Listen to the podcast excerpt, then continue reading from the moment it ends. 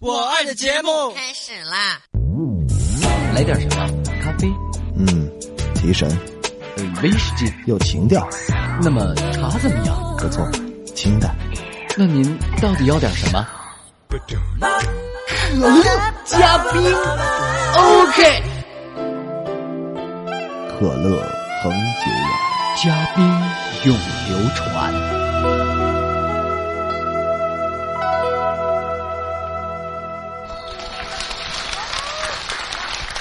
大家好，欢迎您来品尝我们的可乐嘉宾，我是王维。当然了，坐在我旁边的还是他，陆林涛。大家可能啊还不知道，陆林涛有一个非常隐秘的身世之谜。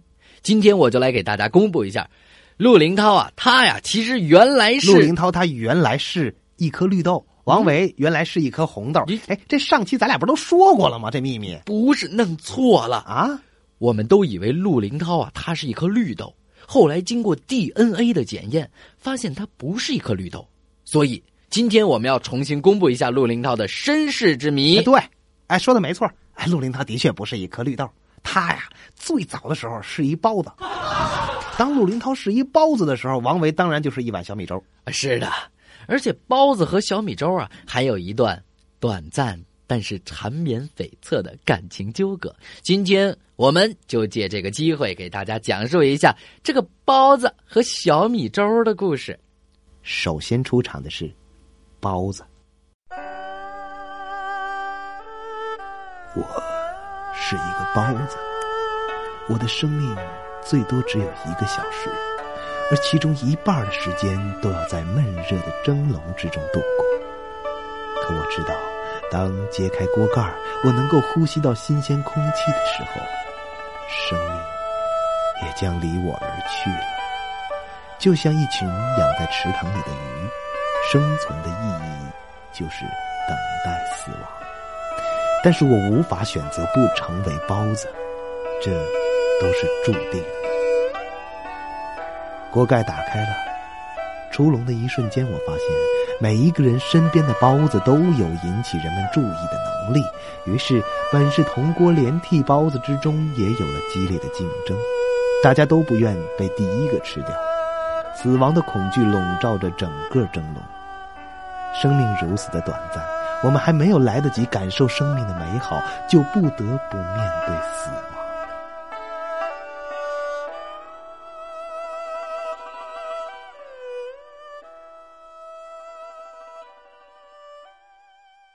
这个时候，来了一个看起来文质彬彬的人。我和另一个包子被夹到了一个盘子里，端到了桌上。就在这个瞬间，我看到了身旁有一碗小米粥，它是我一生之中见到的唯一的，也是最美的一碗小米粥。他的生命更加短暂，刚刚离开那一锅粥的大家庭，就马上要被人喝掉了。我们被放在桌上，等待着死亡。本来我害怕极了，但当我看到他的那一刻，我突然变得什么也不怕了。我是一个谨慎的人，对女孩子说话总是很小心，不能太多的表露出好感。但现在没有时间再犹豫了。如果你爱一个人，就赶快告诉他，不然你就再也没有机会说了。生命只有一次。我正要说话，小米粥先开口了：“你好，包子。”嗯，你好，你是我见过的粥里面最美的一碗。嗯，别瞎说了，你才见过几碗粥啊？呃，呃，我只见过你一碗，但是我已经爱上你了。我头脑一阵冲动，不顾一切的说出了这句话。一阵沉默，那个文质彬彬的人给完了钱，正向我们走来。啊，我也爱你，但是我好害怕呀！不要怕，来生我们可以在一起的。你可以握住我的手吗？呃，我来了。我被筷子夹了起来，看到一张嘴正向我咬过来，我奋力挣扎，从筷子中滑落，直向他扑了过去。哟，那个人往后一让，生怕我将粥弄到他身上。我扑到了小米粥的怀里，感受到了它的热量。它是那么温柔，那么迷人。有了这一刻，我已死而无憾了。筷子。又将我夹了起来，那张嘴在我身上狠狠的咬了一口，还好没有伤到大脑，我还能说话。于是我用尽全身的力气向他大喊：“二十年后，等到来生，我们在天安门城楼见。”我一定去。又一口咬到我身上，还是没有伤到大脑，真是万幸啊！老板，你这包子怎么两口都咬不到馅儿呢？趁我神志还清醒，我又对他喊道：“每年的今天，我都会等你一整天。我一定会去，无论哪年哪天。”这是我听到的最后的一句话。一张大嘴在我身后张开，我恋恋不舍的看着小米粥，失去了知觉。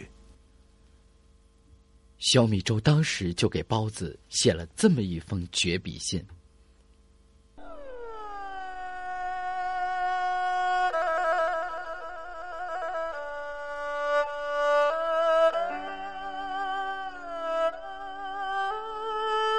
亲爱的包子，是我，小米粥。不知道你能不能看到这封信？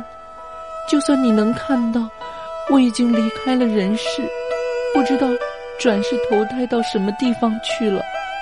本来，当你走了以后，我已失去了生存下去的意义，想一死了之。可是我们相遇的时间太短了，我连一句“我爱你”都没有能说出口。所以我决定，在苟活的几分钟，哪怕是几秒钟，我要用我的生命中最后的时刻给你留下这封信。虽然我不知道你能不能看到，我等待着，我相信上天能够给我这个机会的。当那个年轻人夺去了你的生命，我还没有来得及悲伤的时候，他夹起了。数个丑陋的咸菜，要将它们放在我身边。我厌恶，我恶心，我憎恨。我的心已经属于你了，可是我无法拒绝，我无力抗拒。看着那丑陋的咸菜挤到了我的身边，就在紧要关头，我等待的机会来了。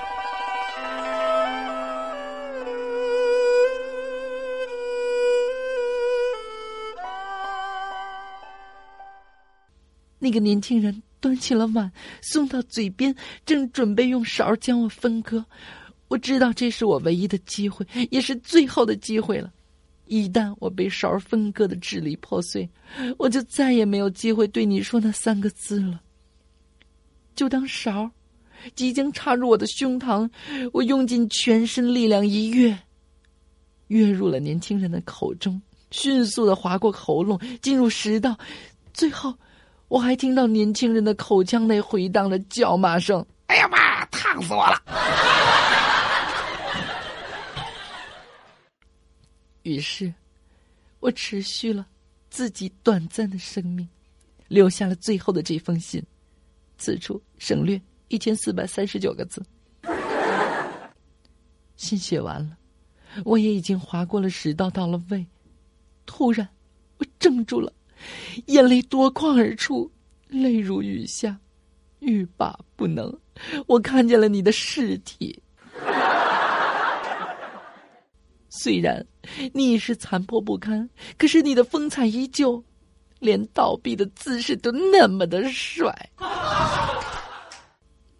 看着你泡在那酸臭的液体里，被液体侵蚀，侵害你的肉体，我的心被揪起。糟蹋、蹂躏。我擦去眼泪，将信保存在信封的蜡碗当中，然后纵身一跳，跳进那酸臭而且带有强烈腐蚀性的液体当中。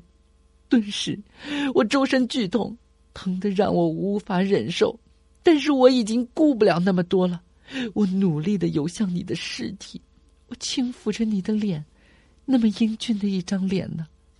眉、目、鼻、口、耳，五官都紧凑的挤在了一起。我要尽自己最大的能力，不让它被毁掉。但是，周身的剧痛让我知道，我自己也坚持不了多久了。酸液已经侵蚀了我多半个身体，而且我感觉到我的头脑越来越不清醒。看着你，一样即将被毁灭的脸庞，我用尽仅存的力气喊出了那三个字：“我爱你。”然后与你的尸体相拥而逝。来生，只要有来生，我一定会去咱们约定的地方，天天等你。小米粥，绝笔。某年某月某日某时某点儿。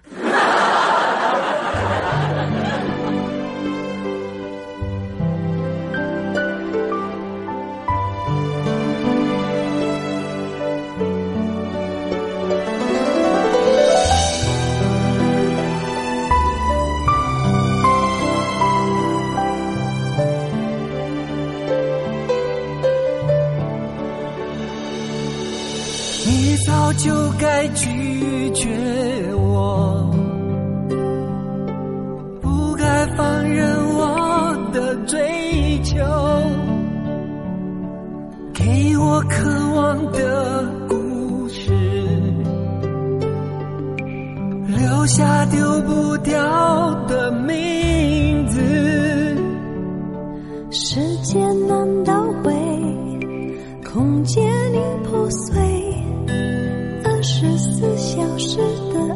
的爱情是我一生难忘的美丽回忆。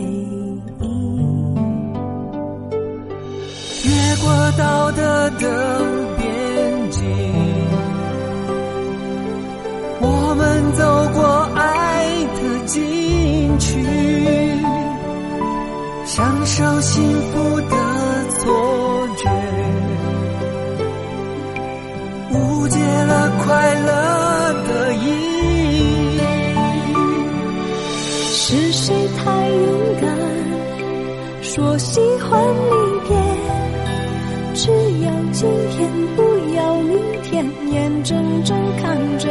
从知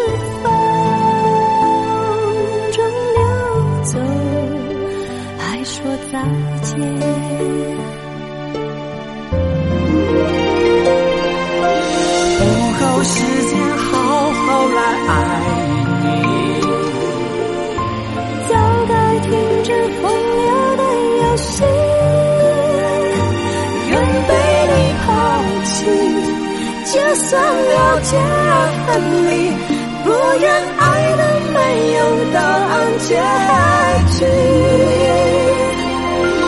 不够时间好好来恨你，终于明白恨人不容易，爱恨消失前，用手温真心爱过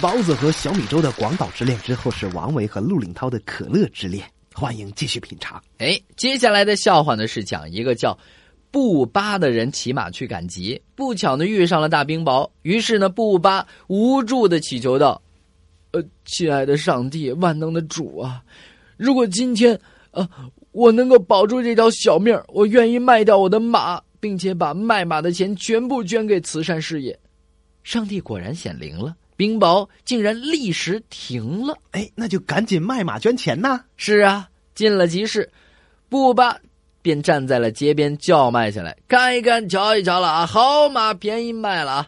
一个人走过来就问了：“呃，怎么个卖法啊？”布巴回答说：“呃，和马鞍一起卖，马五毛，马鞍两千啊！”怎么又喝我的呀？你那杯呢？都让我老爸给喝了。只选对的，不选贵的。可乐加冰，原来生活可以更可乐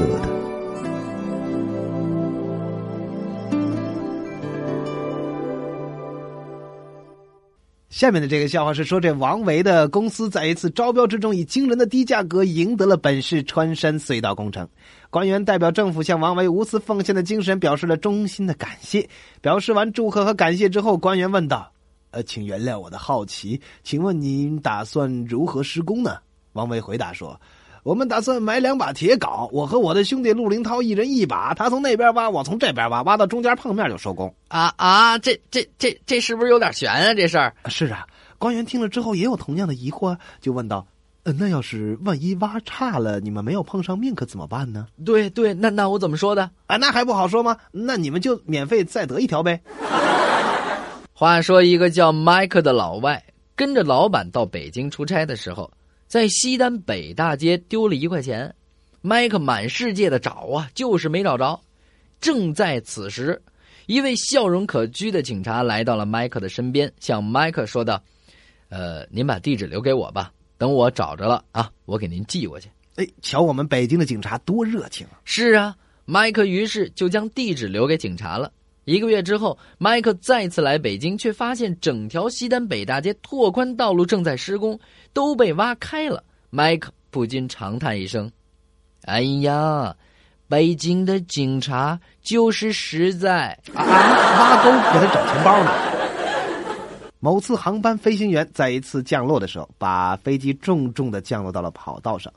航空公司有规定，乘客下飞机的时候，机长必须站在门口，面带微笑送乘客，并对乘客说：“感谢您乘坐本次航班。”于是这次糟糕的降落，他站在舱口说这些话的时候，他简直都不敢看乘客们，怕有人会嘲笑他。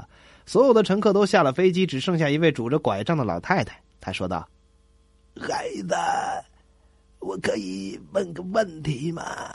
机长礼貌的说：“啊，当然可以，太太，您想问什么问题呢？”“对呀，问什么呀？”我想知道，我们的飞机是降落的还是被击落的呀？下面给大家讲一个拉子的故事。哎，这拉子是谁？流浪者呀，拉子啊，也就是我们俗称乞丐啊。你直接说乞丐不就完了？这个笑话是说啊，在一狭窄的胡同里，一位先生被一个乞丐拦住要钱，他掏了掏口袋，但没有零钱。可是不给人这个这个这个乞丐吧，这乞丐就不让人走。于是赶时间的他只好掏出了百元大钞给这乞丐。哎呦，这真慷慨，真慷慨！过了一个月，这位先生又在那个胡同看到了同样的那个乞丐，但是他又没带零钱，可乞丐还是不让他过去。于是他气愤地说：“上个月我已经给过你一百元了，你怎么还不知足呢？”对呀，这乞丐怎么说？哎哎。我这里啊不办月票啊，好吧，那我也来讲一个拉子的故事。这个故事说，有一天，三个乞丐躺在阳光下的街角，谈起了各自的理想。乞丐甲说：“我的理想吧，是每天能够填饱肚子，用别人施舍的衣物抵御冬天的寒风，夜里能躺在某户人家的门前安然度过。”哎，这理想倒是挺切合实际的。哎，可是乞丐乙听了，笑道。呵呵，怪不得我们对人家叫做什么叫花子？就凭你这点理想，总有一天会布施街头的。现在都已经二十一世纪了，怎么还能固守千年以来传统乞丐的方式一成不变呢？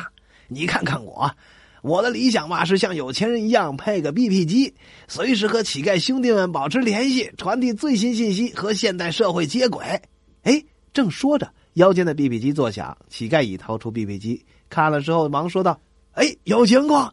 于是这甲又凑了上去，机器上显示出“中安酒家有剩菜，素质”啊，这就是二十一世纪的乞讨方式啊！这乞丐乙正要离去，乞丐丙眯了缝眼睛，念道：“丢人呐！现眼的为哪般？只怪一时把人馋。人生若无长远之劳碌奔波，总不闲。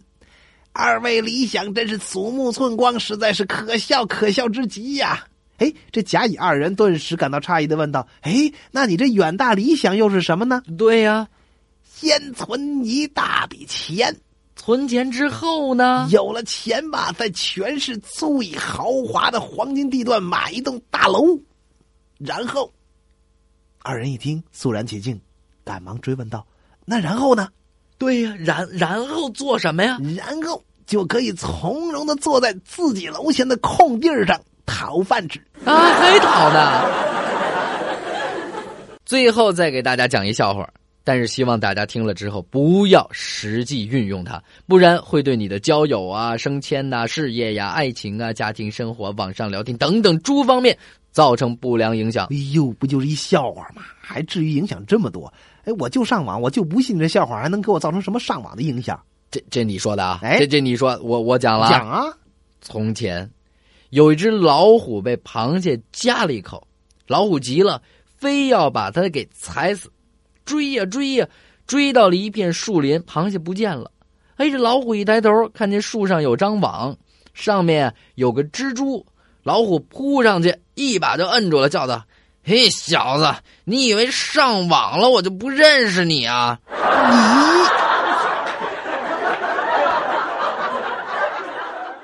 好啊，你王伟啊，我我没说什么，是你偏要，哎呀，你看你你你自己往这里走，小心我变成蜘蛛都不放过你。好好，我等着。听众朋友们，下回的可乐呀，请听《大话西游之三打蜘蛛精》，不见不散。